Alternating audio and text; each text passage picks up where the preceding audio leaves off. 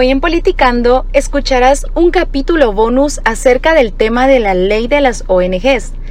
Como invitados tenemos al licenciado Alejandro Balcells, un abogado constitucionalista, y a Gabriela Dávila de Gente Positiva. Así que disfrútalo. Dale, dale. Ya, Yannick. Pues primero, gracias por aceptar estar en este espacio, licenciado Balcells. Para nosotros es eh, muy provechoso tener a personas profesionales como usted dentro de este espacio, porque realmente ese es el objetivo del programa, ¿verdad? Em, que las personas que aún no están como muy o interesadas o empapadas de qué está pasando en la coyuntura nacional e internacional, pues puedan conocerlo a través de, opiniones confiables como la de, la de usted y, que usted nos va a instruir en este tema. Eh, hablando de las ONGs, específicamente de la ley de las ONGs, tengo entendido que pues eh, actualmente en la base legal de, este, de este tema de las ONGs, pues pueden estar constituidas como una persona jurídica en general, eh, que estas normalmente son denominadas entidades sin fines de lucro o una organización no gubernamental para el desarrollo, o también la otra eh, forma de estar legalmente constituidas es que las excepciones que estipula el decreto 1-2007 del Congreso de la República. Eh, sin embargo, licenciado Balcells, la pregunta inicial sería para que comencemos a hablar de este tema. ¿Qué papel juegan las ONGs en la sociedad y en sí dentro del sistema nacional?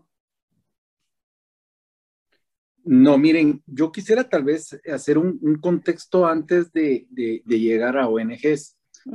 Eh, cuando hablamos de ONGs o hablamos de asociaciones, hablamos del derecho humano a asociarnos. Yo creo que eso es lo, primero que tenemos que, que visualizar. Entonces, la ley no hace más que dar instrumentos para hacer efectivo ese derecho humano. El derecho de asociación es un derecho liberal clásico. ¿Y eh, eso qué quiere decir? Que nace precisamente con todo el constitucionalismo liberal, es decir, la revolución de Estados Unidos y la revolución francesa y todo el constitucionalismo moderno como lo conocemos.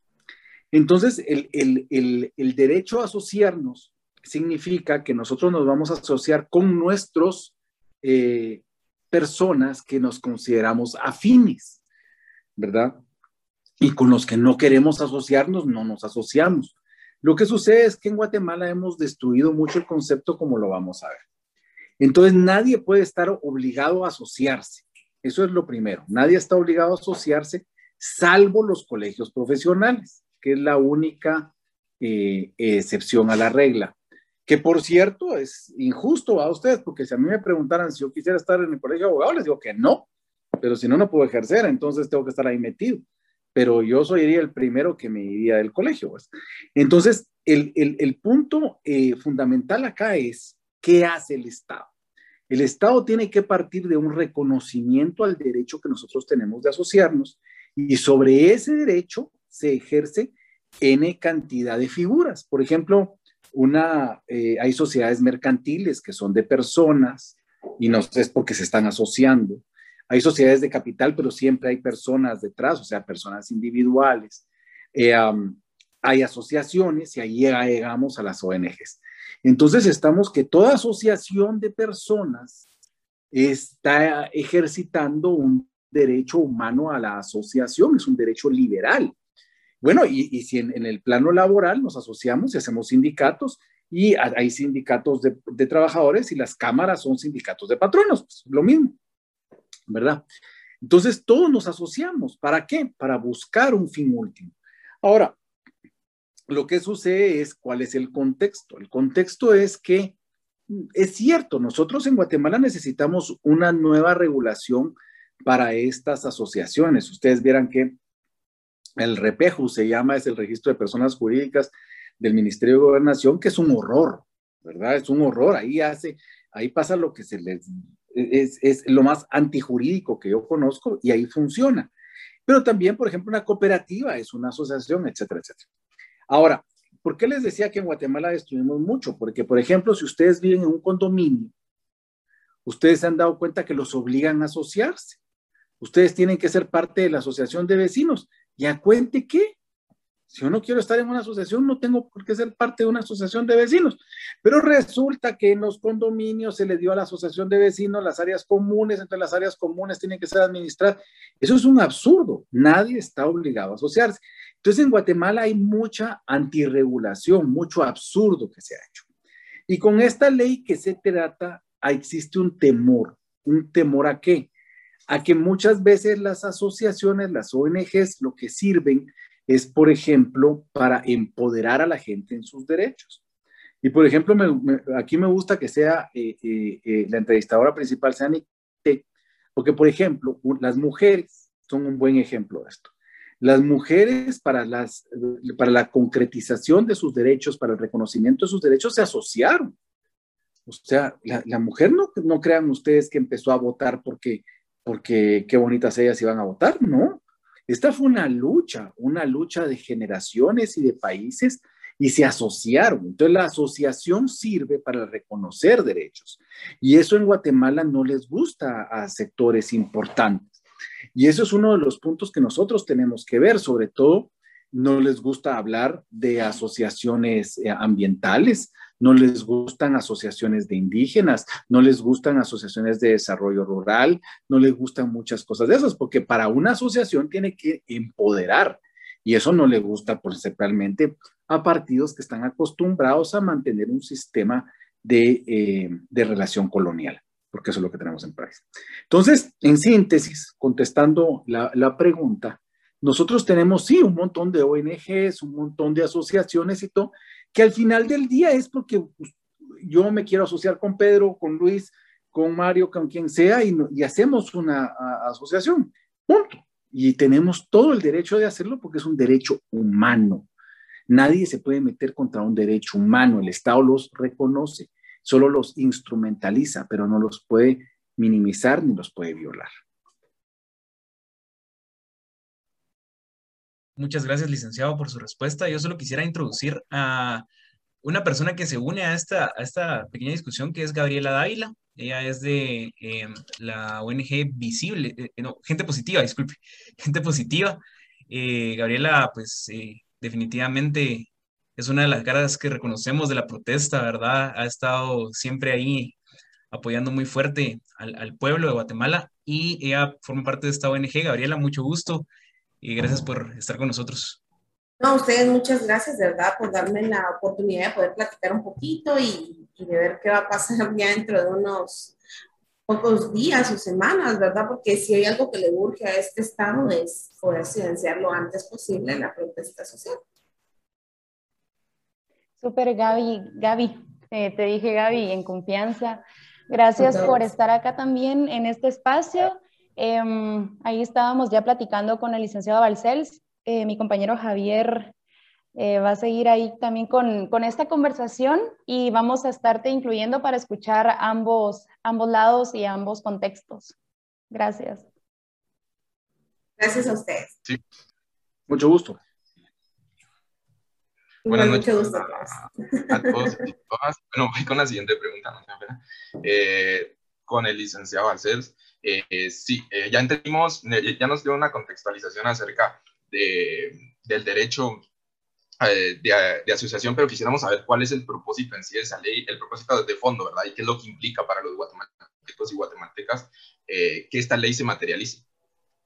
Pues miren, yo lo que les diría es que lo que sucede con esta ley es que tiene márgenes muy amplios de discrecionalidad y existe un absurdo, que si ustedes se dan cuenta hay un discurso montado sobre todo por gente ligada a la fundación esta terrorista de los años 60 que se llama contra el terrorismo, de que, eh, es, eh, de que uno o vive de la empresa o vive de ONGs, que es una cosa tan estúpida y tan absurda, no se trata de eso. O sea, cualquiera que vive en una empresa puede tener una ONG y una ONG puede tener una empresa. O sea, eso, no, no, son eh, eh, sistemas excluyentes de vivencia. Entonces, aquí el, punto es que como hay márgenes de discrecionalidad muy amplios, resulta que va a ser más fácil para el Estado la cancelación de la persona jurídica llamada asociación o llamada ONG.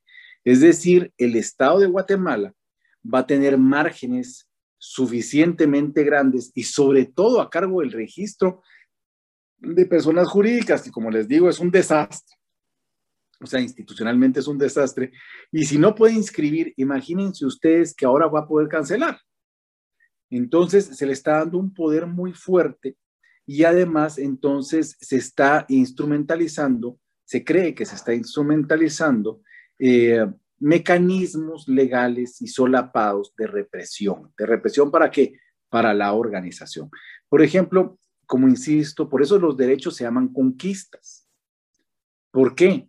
Porque un derecho ha costado que el Estado lo reconozca. Por ejemplo, todos los derechos laborales, las ocho horas de trabajo, las vacaciones pagadas, el aguinaldo, son trabajo, son, conquistas que se han dado a lo largo de los, de los años, no es algo que se da por generación espontánea.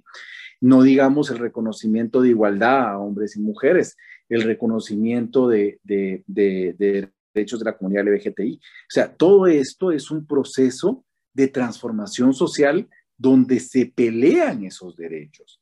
Y, eso es lo que tenemos que entender. Por lo tanto, entonces, minar una, una, un, cimiento de, esa búsqueda y de esas conquistas como lo es eh, la asociación es algo que, que, llama la atención. Y además, ¿de dónde sale? Esto sale de, un gobierno totalmente represivo como el de Jimmy Morales, que ese gobierno se tiene que analizar de una forma más, más fría para darnos cuenta del nivel de represión a que llegó y sobre todo que sigue con este gobierno que no se ha caracterizado precisamente por sus eh, visos eh, democráticos y republicanos.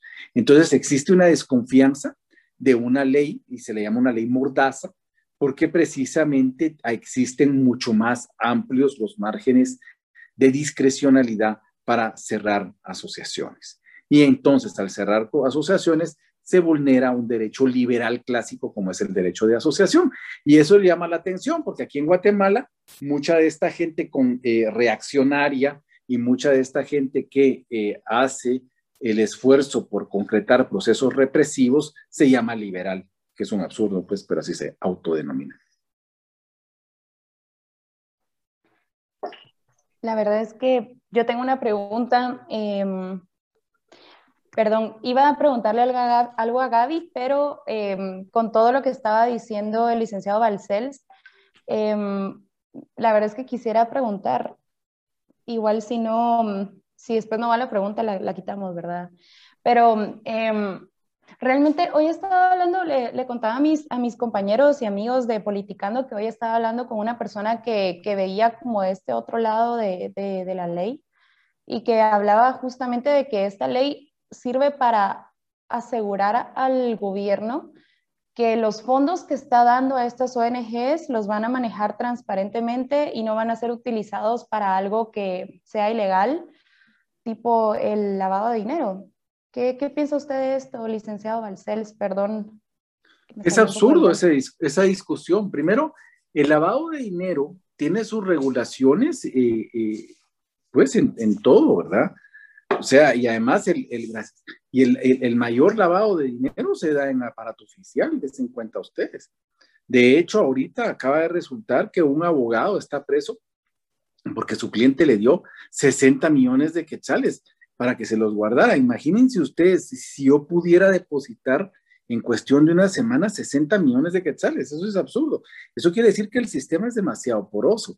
Lo que pasa es que el papel aguanta con todo, ¿verdad? Entonces es muy fácil decir que con el lavado de dinero se regula. Eso ya está. O sea, eh, para, para el lavado de dinero es para todas las asociaciones y sobre todo para las sociedades anónimas. Les diría que es la, yo no voy a ir a lavar dinero con entidades no lucrativas.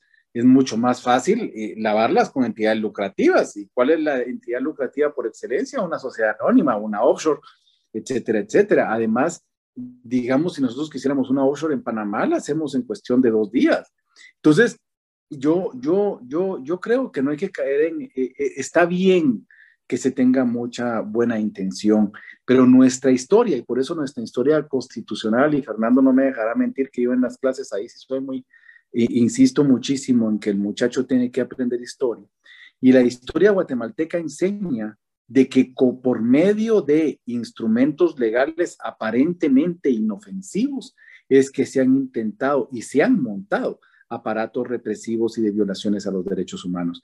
Todo ese andamiaje de los gobiernos militares fueron en base a, instrumentos legales aparentemente inofensivos como esta ley de ONGs. Entonces ustedes lo que van a tener es que mañana el repejo cancela tal asociación, cancela tal asociación, porque, porque son molestas al poder, ¿verdad? E incluso aquí ya se nos dio una, eh, ya se nos metió a todos de que un sindicato es malo, por ejemplo.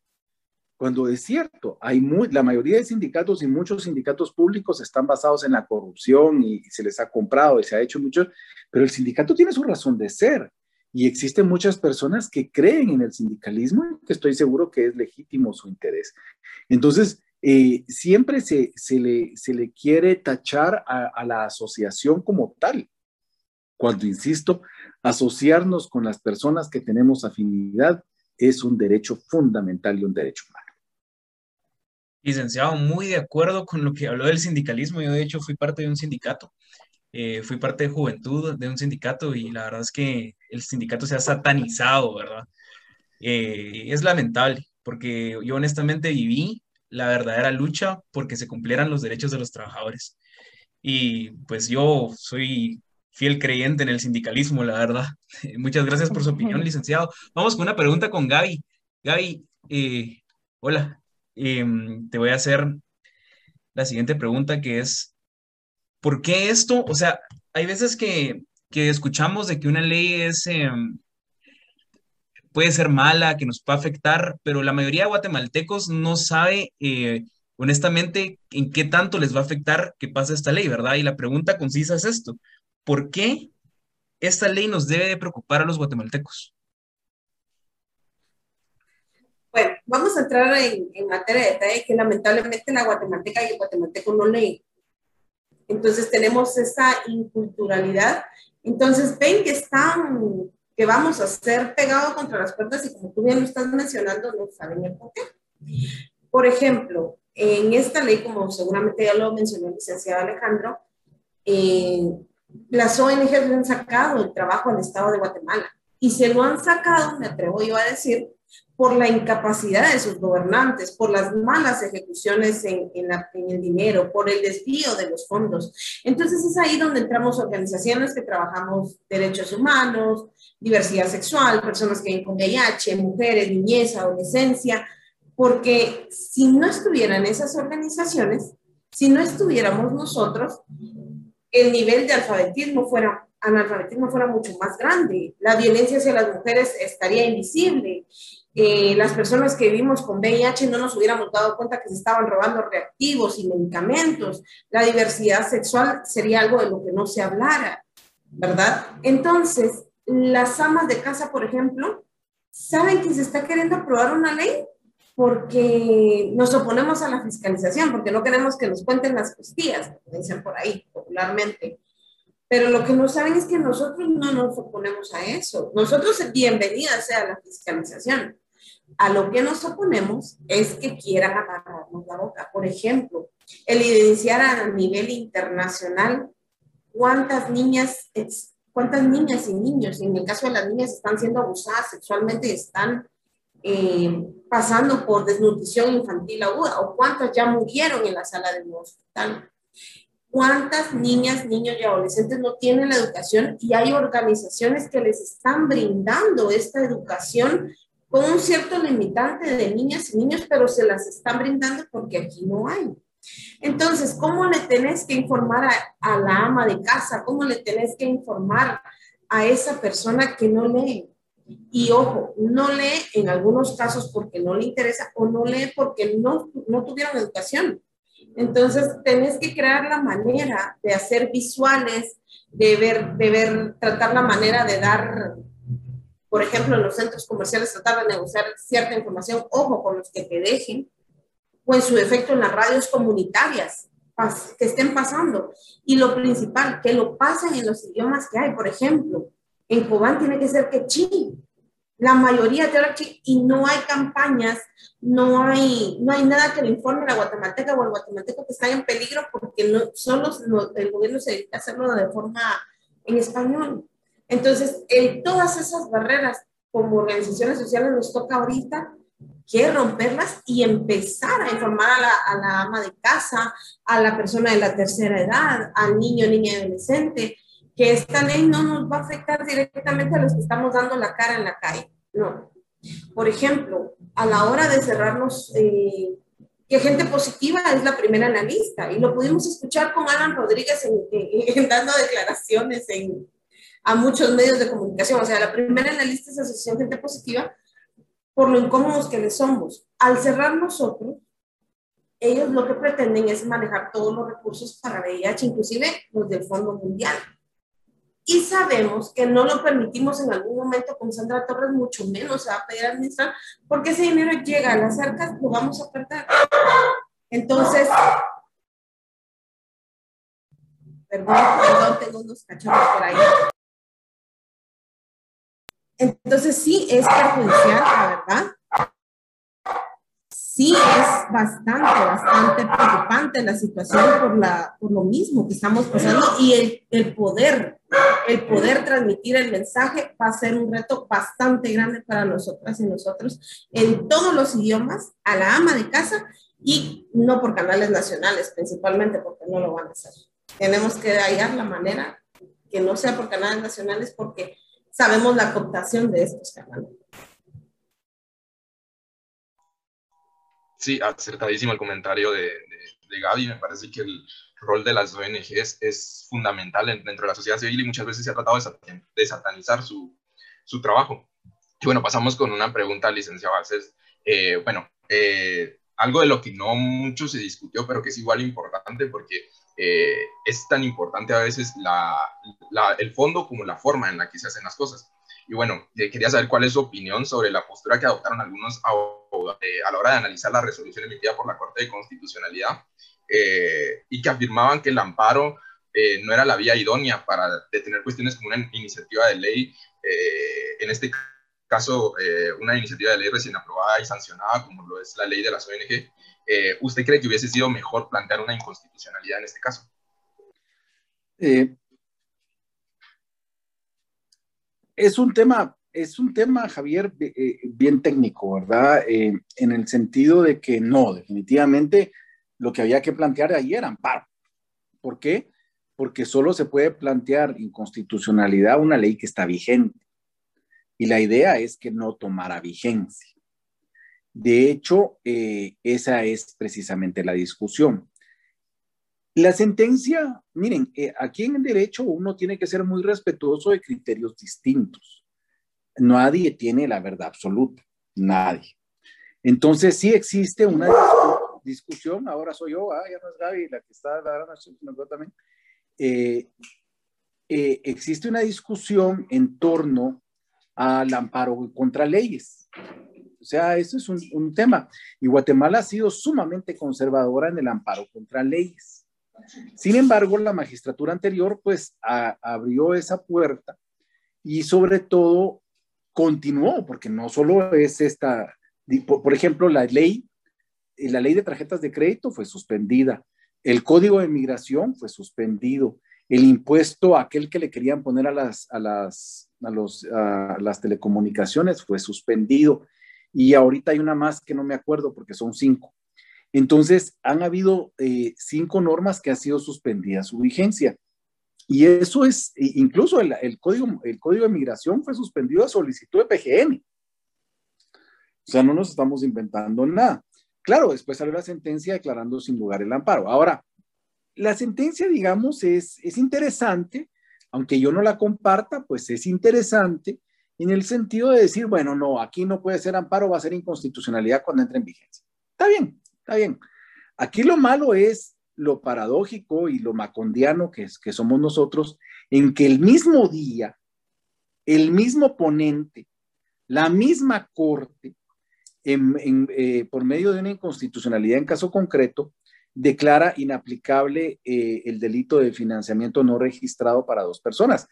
Y la propia Corte dice que ese sí era un amparo el que había que interponer, pero como igual iban a llegar a ese resultado, entonces sí se podía. Es decir, eh, con la ley de ONGs fue sumamente, digamos, un criterio restrictivo, pero 10 minutos después, o 15 minutos después, o una hora después, el mismo ponente y la misma corte toman un criterio amplio. Entonces, es cuando uno ya no entiende, ¿verdad? Porque yo respeto mucho a alguien que tenga un criterio restrictivo, si es un criterio restrictivo válido, pues, o sea, ni modo que todos vamos a pensar igual. Ahora, lo que no vale es que yo soy restrictivo para unos y amplio para otros. Entonces, eso sí genera una mayor, digamos, desconfianza en cuanto a la buena fe de esa resolución, ¿verdad? Porque claro, la sentencia pues es interesante, pero cuando ya se analiza en el contexto que en uno fue restrictivo y en el otro fue amplio, decimos, bueno, ¿qué ocurre aquí, verdad? No hay, hay algo que no casa. Sin embargo, eh, respondiendo, Javier, a tu pregunta concreta, pues sí, hay una discusión si lo que haber que interponerse era, era inconstitucionalidad. Estoy seguro que todas estas asociaciones ya las están preparando. Cuando entre en vigencia esta norma, pues habrá que presentar la inconstitucionalidad y estoy seguro que esta Corte va a declarar sin lugar la mayoría. Pero igual hay que hacer el esfuerzo porque eh, los cargos son efímeros y esta, no podemos tener, eh, Guatemala no puede quedarse con un poder discrecional para el repejo de ese tamaño. Eso es sumamente grave. Licenciado, y perdón, siguiendo con este tema, em, bueno, al leer el decreto 4-2020, pues primero vemos que em, resalta mucho esta figura de no alterar el orden público, también menciona diversas instancias, ya sabemos que el Ministerio de Gobernación es quien regula este, este tema, pero Em, bueno, incluso menciona algunas instancias como el Ministerio Público, la SAT, la Contraloría General de Cuentas, pero hablando específicamente del Ministerio de Gobernación, licenciado, ¿hay algún cambio significativo en el poder o en, o qué, cuál, cuál sería el cambio más significativo en el poder que se le está otorgando ahora al Ministerio de Gobernación con este, con este nuevo decreto? Que hay una ley que le está dando el margen de discrecionalidad para decidir la cancelación de persona jurídica. Es, mira, mira, Nicté, y ustedes que estudian políticas y aquí que están politicando, politiqueando, como, como politicando, eh, lo tienen que tener claro. En este país, y por eso, si ustedes realmente estudian políticas, tienen que empezar a leer, sobre todo a partir del gobierno de Peralta, en el año 63, donde es el ejército como institución toma el poder y toma el poder del país con base en qué? En el orden público. El orden público es un concepto que se utiliza para hacer cualquier cantidad de tropelías. ¿Por qué? Porque aguanta con todo. Y por medio del orden público es que el gobierno de Peralta empezó con los procesos de detención de desaparecidos, detenidos desaparecidos. El gobierno de Peralta empezó con esa política que persistió. ¿Por cuánto tiempo? Con base en el orden público es que el gobierno de Arana estuvo los, casi los cuatro años en, en estado de sitio. Por medio del orden público es que Lucas hizo acciones de genocidio y por medio del orden público es que Ríos Montt siguió esas acciones de genocidio. Entonces tenemos que tener mucho cuidado. Cuando un político les dice a ustedes orden público, hay que ir al Padre Eterno, persinarse y después analizarlo. Porque definitivamente eh, no hay nada bueno que haya salido de un político cuando dice el orden público. Es tan amplio, tan amplio, que yo con el orden público puedo cerrar cualquier ONG. Hablemos de, la búsqueda de derechos. Hablemos de la, de la búsqueda de derechos. Hablemos, por ejemplo, del aborto. Yo comparto de que hay una discusión en el mundo de si es un derecho o no es un derecho. Yo no voy a decir qué pienso yo, eso no importa. Digamos que medio planeta dice que es un derecho, medio planeta dice que no es un derecho. Pero es una discusión, es una discusión válida. Ahora, si la tropicalizamos en Guatemala, estoy seguro que uno va a decir, a ah, usted atenta contra la vida, atenta contra el orden público, entonces lo cancelo. Entonces cancelan las, los debates, se cancelan los análisis y eso no se vale. Si nosotros nos damos cuenta, Guatemala se caracteriza por su censura. Sí, ya, de por sí es una, una sociedad bastante censurada y bastante eh, achicopalada para la defensa de sus derechos, ¿no? Entonces, definitivamente esto lo tenemos que entender de que esto del orden público debe asustarnos a todos. Y bueno, gracias, Nicté, por recordarlo. Esa, esa frase, ese, ese concepto asusta y hay que tener mucho cuidado con él. Gracias, licenciado. Gabriela, yo tengo una pregunta para ti. eh, hemos visto la represión que el ministro Henry Reyes tuvo a la manifestación del 28N, incluso personas salieron, eh, incluso perdieron su vista, personas, eh, fue una represión abusiva, totalmente autoritaria en contra de la población civil que estaba manifestando pacíficamente. ¿Qué opinas, ¿Qué opinas tú de este poder que ahora se le da a Henry sobre las ONGs? O sea, hemos visto su represión, su exceso de brutalidad totalmente, y ahora se le da este poder. ¿Qué opinas de esto? Mira, todo esto ya estaba orquestado desde el inicio, porque él fue puesto estratégicamente para poder oprimir, para poder hacerse loco. Si no, ya lo vimos, la protección que tiene del Congreso con los 110 diputados que forman parte de, de Alejandro Yamatei. O sea, ahora, justo ahora en la interpelación lo pudimos evidenciar, o sea, los diputados mostrándole las imágenes, ojo, no de la gente que estaba enfrentándose con antimotines, sino de la gente, las abuelas, los niños, los tíos, las mamás que estaban en la plaza central y le pasan el video donde salen las bombas lacrimógenas hacia la plaza central donde estaba la gente tranquila, en paz, y el señor se empieza a reír. Entonces, vemos ahí que tiene una protección de Estado y el colocar a un opresor, a un extorsionista, el colocar ahí, como él mismo lo dice, a un abogado, un notario, porque eh, que él haya ejercido, nunca se capacitó para poder estar en el puesto, pero esa es, es un títere más de Alejandro Yamatei, ¿entiendes? Es un títere más y obviamente le va y le viene. Entonces, a él y perdón la expresión, como simple perro lo que tiene que hacer es obedecer, callar, silenciar, extorsionar, violentar, porque no le va a importar a quién, lo a quién se lo va a ejercer. Y lo, lo puedes seguir viendo, o sea, cuando él va a proteger el Congreso de la República, tenemos alrededor de desde tres, cuatro cuadras a la redonda cerradas con policías hasta de los departamentos. Cuando no hay a veces solo hay dos, dos tres patrullas en Jutiapa, por ejemplo, y las ves aquí protegiendo un edificio. Es lamentable, da bastante pena, da bastante... Y lo que quieren infringir es eso, miedo. Quieren coaccionarnos y como ya lo estaban mencionando ustedes, porque esta es una ley mordaza. Eh, si tú lees la ley de ONGs, ahí dice que tienen, tenemos que estar inscritos en la SAT, pero si ya no estamos que, tenemos que tener los fondos registrados en bancos del sistema autorizados. Ya lo hacemos. Entonces, no hayan la manera de poderle, como ya lo decía el licenciado Alejandro, el, el propósito principal es de que no se siga evidenciando. Y buscaron a la pieza correcta para hacerlo. Porque inclusive él, antes de ser ministro, o sea, sus, sus tentáculos de corrupción son bastante grandes. Eh, y lo podemos evidenciar porque eh, cuando él pertenecía a la multisectorial se encargaba de extorsionar a los negocios, ya sea de trabajo sexual, discotecas, cafés.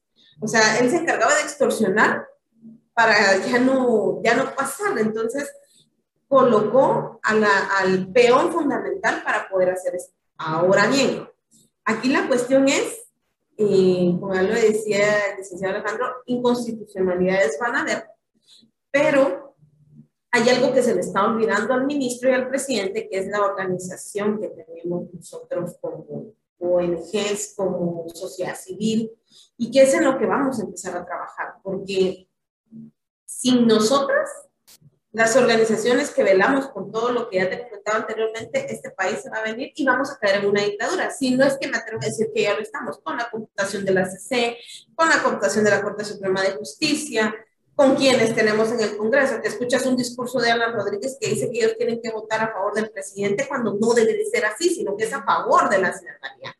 Entonces, me atrevo a decir que pusieron a la pieza fundamental. Hay algunos que no nos vamos a dejar, por supuesto, esto no, no nos va a amedrentar porque nos vamos, vamos a tener que seguir exigiendo y luchando y hasta donde nos den las fuerzas, claro que sí. Y vemos que regresamos a los años anteriores con patrullas sin placas, con doble, eh, doble cabina sin placas. Eh, por ejemplo, a nosotros nos ha pasado que en el Parque Central ustedes ven chicleros y resultan ser del Ministerio de la Defensa, se resultan ser del Ministerio de Gobernación. Y, ven a, señoras sentadas, eh, jóvenes, y perdón, como que fueran trabajadoras sexuales, y que te están tomando fotos todo el tiempo y son parte del Ministerio de Gobernación. Entonces, se está dando la coacción, se está dando la opresión, pero esperamos no poderlo permitir porque inclusive el Procurador de los Derechos Humanos ya lo, toma como un principal derecho de ellos. Gaby. Bueno, yo, yo hablando de esto que tú decías, bueno, incluso hay muchas ONGs que hasta suplen algunas eh, obligaciones básicas que el gobierno debe cumplir con la población. Yo trabajo en una ONG que cumple con una obligación básica que el gobierno debería cumplir hacia la población. Pero mm, en eso pues me, empatizo contigo. ¿Cómo entonces eh, gente positiva va a, no a combatir, sino cuál va a ser, eh, qué instancias pueden, también aquí puedo incluir al licenciado Balcells, qué instancias puede, eh, instancias legales o recursos legales pueden las ONGs em, recurrir para, para esta ley, para, para, para hacer un contra esta ley, Gaby? Mira, nosotros fuimos uno de los que presentamos amparos como Asociación Gente Positiva ante la Corte de Constitucionalidad y antes que se hiciera el cambio de la Corte, inclusive mandamos un amicus para poder impulsar y que quedara cerrado, ¿verdad? Con la nueva toma de posesión. Sabíamos de que al, al tomar la nueva corte todo se iba a caer. No solo para ONG, sino que vamos a ver ya dentro poco minería, que van a reactivarlas, o sea, se van a seguir perdiendo recursos naturales. O sea, sabemos el, el futuro que le espera al país. Estamos trabajando en inconstitucionalidades. Em, a los gobiernos les preocupa mucho. Por ejemplo, el, el que te quieran cerrar cuando el gobierno se deja tentado, o sea, es que es ridícula, porque en una ley, ajá, te, dicen que te van a cerrar, que te van a vetar, pero tu propia constitución te llama a demandar, tu propia constitución te dice a exigir que, que evidencies lo que pasa en el país.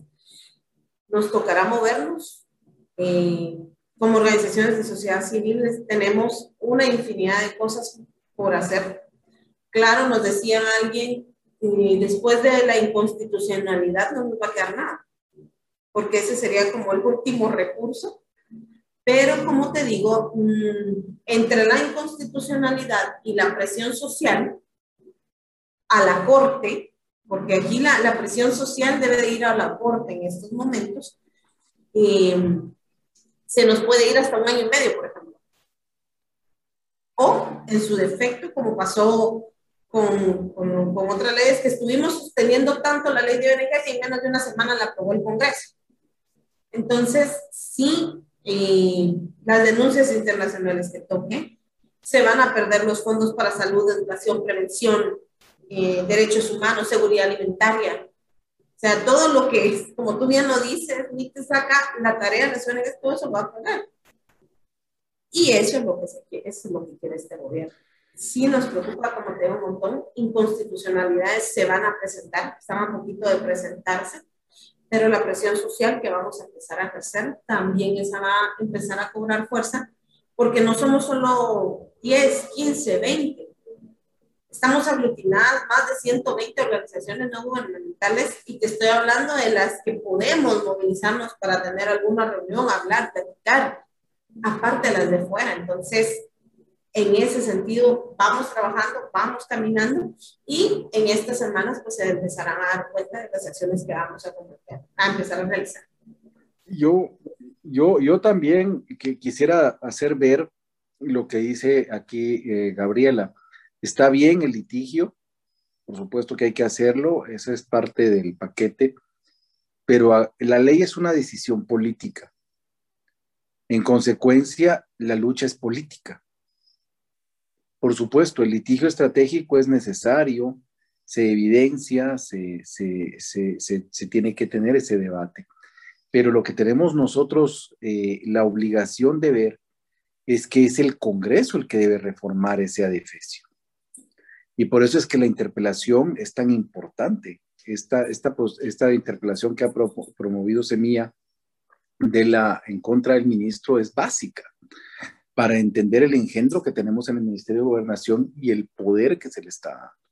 Entonces, yo sí quisiera aquí rescatar y, aquí hacer upas a, a, lo que dice Gabriel, que ojalá logren, porque también en la, entre las ONGs hay que decirlo, hay mucho canibalismo, diferencias, porque una piensa que es rojo y otra piensa que es anaranjado, se dejaron de hablar. Y además, obviamente, hay competencia por fondos, entonces eso es, eso es complejo. Sin embargo, aquí hay un punto eh, básico de principios. Yo creo que aquí hay que rescatar los principios. Definitivamente la lucha es eminentemente política en el Congreso y hay que ir al Congreso y hay que ir evidenciar, evidenciar al Congreso y evidenciarle a los distritales sobre todo el papel que tienen. Si ustedes, y aquí me permito dar yo un consejo, Gaby, perdón que no me lo está pidiendo, pero igual se los doy, es más difícil pelearlo en la capital. Eh, digamos que si ustedes hacen la lucha en Totonicapán con los diputados distritales de Totonicapán, con los diputados distritales de Shela, pensar que Alan Rodríguez es de Sololá, yo estoy seguro que ni lo conocen, ¿verdad? Eh, en fin, eh, ver en esos distritos, trabajar mucho Chimaltenango, porque los, ese distrito de Chimaltenango hay, genera cada cosa. O sea, trabajar realmente en los distritos, trabajar en la base, y la ONG tiene la estructura. Lo que pasa es que nosotros estamos acostumbrados, y este sí es una crítica que se hace al sistema guatemalteco, que sea la corte la última que viene a ser aquel gran componedor o aquel gran árbitro. Esa es una, esa es una tara que tenemos nosotros. Realmente nos, la democracia exige que sea la sociedad civil organizada. ¿Qué quiere decir? Aquella que tiene un derecho. Aquella que tiene un derecho se organiza y pelea por él. Entonces, aquí la discusión es en el Congreso y al Congreso hay que llevar y hay que derogar y hay que hacer y hay que volver y va a costar y va a costar. Pero yo estoy seguro, Guy, que si ustedes se organizan a nivel distrital, a nivel departamental, y ustedes llegan a las casas de los diputados, ustedes llegan y hacen eh, foros en los, en los departamentos donde tenga que llegar el diputado y el alcalde, otra cosa va a ser. Porque este país sin ONG simple y sencillamente no se mueve. Vean ustedes el tema renal. Pues. Voy a poner un tema tan sencillo como eso. Si, si, no fueran por las ONG que se dedican al tema renal, eh, las muertes estarían en el triple. Si no fuera por la Fundación Ronald McDonald, que es una ONG que, que, está ayudando a los niños que vienen aquí a la capital a un tratamiento médico, no se podría hacer nada. O sea, la, la, la ONG, claro, también hay ONGs corruptas, y lo tenemos que señalar. Ha habido ONGs que son un espanto. Los diputados ejecutaron obra pública con ONGs. O sea, se, se utilizó la figura mal, pero eso es como ir a prohibir el machete porque alguien mató, mató a machetazos, pues, o sea, no se puede. Eh, eh, hay, hay, hay, que, hay, que ser, digamos, hay que ser muy transparentes y hay que ser muy claros. Yo insisto acá que la discusión, Gaby, es eminentemente política y ustedes tienen que tener una cosa clarísima. La ley no es más que una decisión política una decisión política de grupos que aparentemente son represivos, pero que no van a poder decirle que no a su electorado. Acuerden ustedes una cosa, los diputados de Otto Pérez son los que dieron el voto en contra del antejuicio de Otto Pérez. ¿Por qué? Porque la gente estaba en las calles exigiendo eso. Ese hecho marcó grandes diferencias.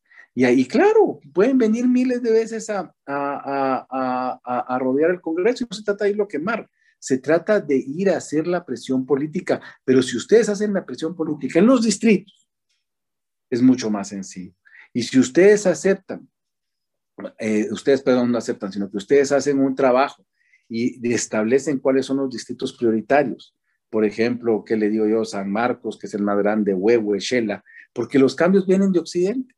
Los cambios no van a venir del Oriente, van a venir de Occidente. Entonces, tenemos que tener claro eso.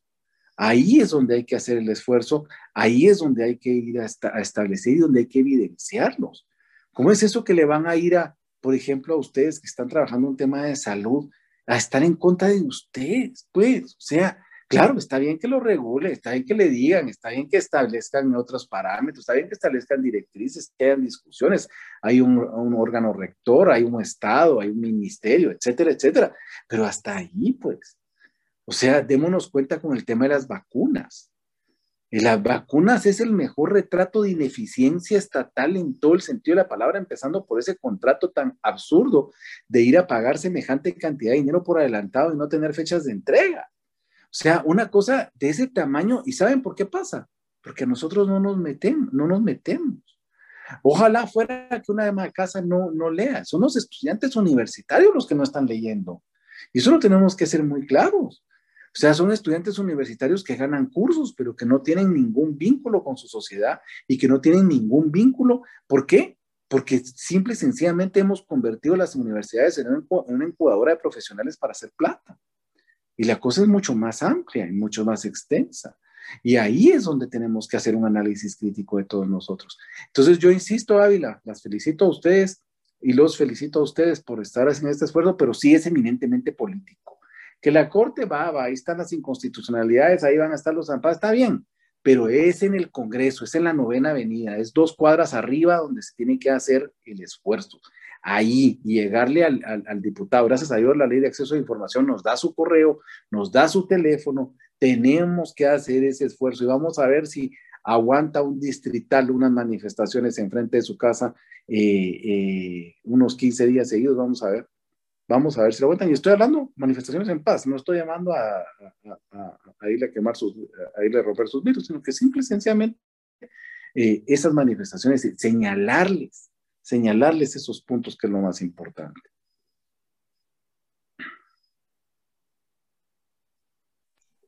De nuevo, muy valioso eh, que estos espacios se conviertan incluso eh, o den la oportunidad incluso de que actores de la sociedad civil puedan ir coordinando esfuerzos para poder servir de contrapeso para los poderes del Estado. Y bueno, para ir cerrando ya con, con, la entrevista, quería preguntarles a ambos ¿Qué significa entonces esta ley para los jóvenes que muchas veces no están relacionados eh, con las ONGs y sobre todo con la política? Eh, sí, solo antes de que contesten, yo quisiera ampliar un poquito. Me gustaría de que, de que este fuera el, el mensaje principal de este video, ¿verdad? El, hablarle a esos jóvenes que no saben qué está pasando, ¿verdad? Así con palabras concisas, cortas, ¿por qué personalizar ese problema? Que siento yo que es lo que más vale, ¿verdad? Personalizar ese problema. Entonces, quisiera que se tomen el tiempo ahorita de hacer esa invitación a los jóvenes, no solo de enterarse, sino que sepan que también les afecta. Eh, si quieren, comenzamos con Gaby. Gaby, el tiempo es tuyo. Pues aquí a las jóvenes, jóvenes, es de dejar las redes sociales y salir a las calles, muchachos. Porque yo he visto comentarios en las redes sociales, gobierno más aquí, gobierno más allá, y la mayoría es población joven pero el teléfono no es el que va a salir a pelear sus propios derechos. El teléfono no es el que les va a decir a ustedes más adelante, eh, te voy a reducir los impuestos porque voy a pelear por vos. Aquí, si vos tenés carro, ya estás pagando los préstamos con el aumento de la gasolina cuando está fuera el barril barato. El recibo de luz subió y cuando te independices, vas a saber lo que es pagarlo y lo, vos lo vas a poder detener si empezás a actuar ahorita. O sea, tu vida ya está endeudada con los préstamos por los estados de calamidad, con los préstamos para las compras de las vacunas, entonces tú como joven ya estás endeudado. Entonces aquí es invitarte a que dejes las redes sociales, dejar y andate a las calles porque ahí es donde vas a hacer cambio, ahí es donde vas a hacer ciudadanía, ahí es donde vas a hacer abogacía no detrás de una pantalla, porque eso en este país no funciona. Y claro ejemplo es que quienes están en Colombia en las calles son los jóvenes. Claro ejemplo es que quienes tienen el poder en sus manos de cambiar es la población joven. Porque de aquí a tres años no vas a poder ni decir pío en tus redes sociales. Y van a cerrarte una red social por criticar a tu gobierno. Eso va a pasar en unos años dejar las redes sociales y salir a las calles. Si yo quisiera hacer tal vez una, primero, un, un, ejemplo, ya, ya mencionaba algo Gaby, en Chile, en Chile fueron los adolescentes los que iniciaron un proceso de transformación de la sociedad eh, eh, teniendo como detonante el pago del transporte público. Aquí en Guatemala tenemos todo el tiempo la pandemia sin transporte público. O sea, ni siquiera hay una exigencia de transporte público. La gente cree, el joven cree que no tiene derecho a un transporte público. Si nosotros nos comparamos con México, por ejemplo, jamás funcionaría Ciudad de México sin el metro. Y aquí nosotros funcionamos en transporte público y lo que pasa es que se está pagando Uber, se está pagando taxis eh, colectivos, se está pagando roleter. O sea, eh, buscar soluciones que son de ese tipo destruyen precisamente la exigencia. Nosotros le debemos exigir al Estado transporte público y punto. Y ahí nos damos el ejemplo. En Colombia, ¿cuál es el, el tema de la juventud? El precio de la educación.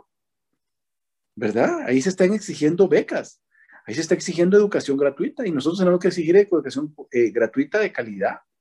La Universidad de San Carlos es el centro de mayor transformación social del país. ¿Por qué? Porque es educación pública de calidad. Entonces, ¿por qué la educación básica y la educación primaria dejó de ser la educación pública eh, de calidad? Eso es lo que nos tenemos que preguntar. El joven es el que está perdiendo oportunidades, es el que está migrando a Estados Unidos porque este país no le está dando, no le está dando resultados. Entonces el joven se tiene que asociar si quiere llegar realmente a concretar sus sueños. Sin asociación no va a concretar sus sueños, menos en un país de frustraciones como el nuestro. Entonces, si queremos cambiar esa realidad, tenemos que estar decididos. Y claro, yo no, yo no pienso que hay que dejar las redes sociales, sino que hay que complementarlas con el trabajo de CAI y con el trabajo de presión política.